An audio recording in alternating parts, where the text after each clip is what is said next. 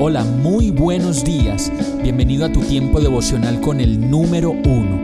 Qué alegría saludarte con la certeza de que Dios está obrando en tu vida su perfecta y buena voluntad, ya sea porque estás aprendiendo de un momento difícil o porque estás disfrutando de su amor a plenitud con paz y tranquilidad. Llegó la hora de tomar tu Biblia, pues de seguro Dios te va a hablar, te va a reconfortar y lo mejor de todo, te va a dar las respuestas que estabas buscando. ¿Qué esperas? Vamos, súbete de una vez en este pequeño pero eterno vuelo devocional con destino al cielo. Y el mensaje de hoy se llama No bajes la guardia.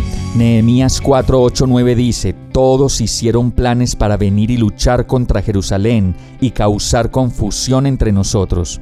Así que oramos a nuestro Dios y pusimos guardias en la ciudad día y noche para protegernos. Todo el tiempo necesitamos montar guardia, guardia por nuestros hijos, guardia por nuestro hogar, montar guardia por nuestra familia y de manera permanente montar guardia significa estar atentos, alerta, observando cuidadosamente lo que pasa a nuestro alrededor. De pronto los cambios de carácter, las caritas tristes, el mucho sueño, las ganas de no hacer nada, la desesperanza, la quietud extrema o la ansiedad por comer y comer y que parece no encontrar reposo. Todos estos son motivos de oración para levantar guardia y orar.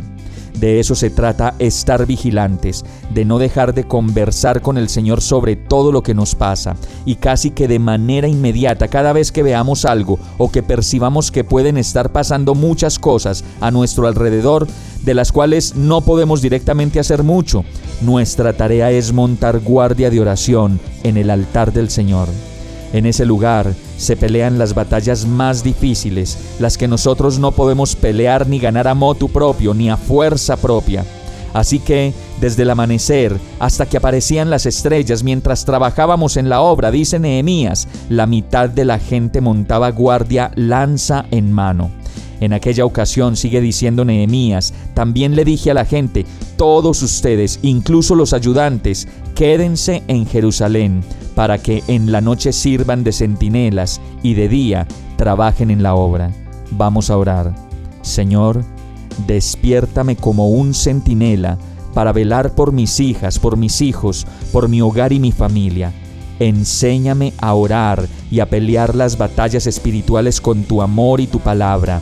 Vísteme, Señor, de autoridad para levantar mi oración ante ti y para presentar defensa por las personas que más amo. Rodéame, Señor, de ti, para que mi oración pueda rodear, proteger, cuidar y alentar a quienes más lo necesiten. No me permitas bajar la guardia nunca, y fortaléceme, Señor, con tu Santo Espíritu. Todo esto te lo pido, en el nombre de Jesús. Amén. Hemos llegado al final de este tiempo con el número uno. No te detengas, sigue meditando durante todo tu día en Dios, descansa en Él, suelta los remos y déjate llevar por el viento suave y apacible de su Santo Espíritu. Solo compártelo con quien lo necesite y ames. Hoy, de la mano de Dios, todo será un gran día. Para más información visita nuestra página www.iglesiabierta.com o llámanos al 313-334-0116. Oramos y rogamos para que cada día te enamores más de Dios y para que no pares de pasar todo tu tiempo con el número uno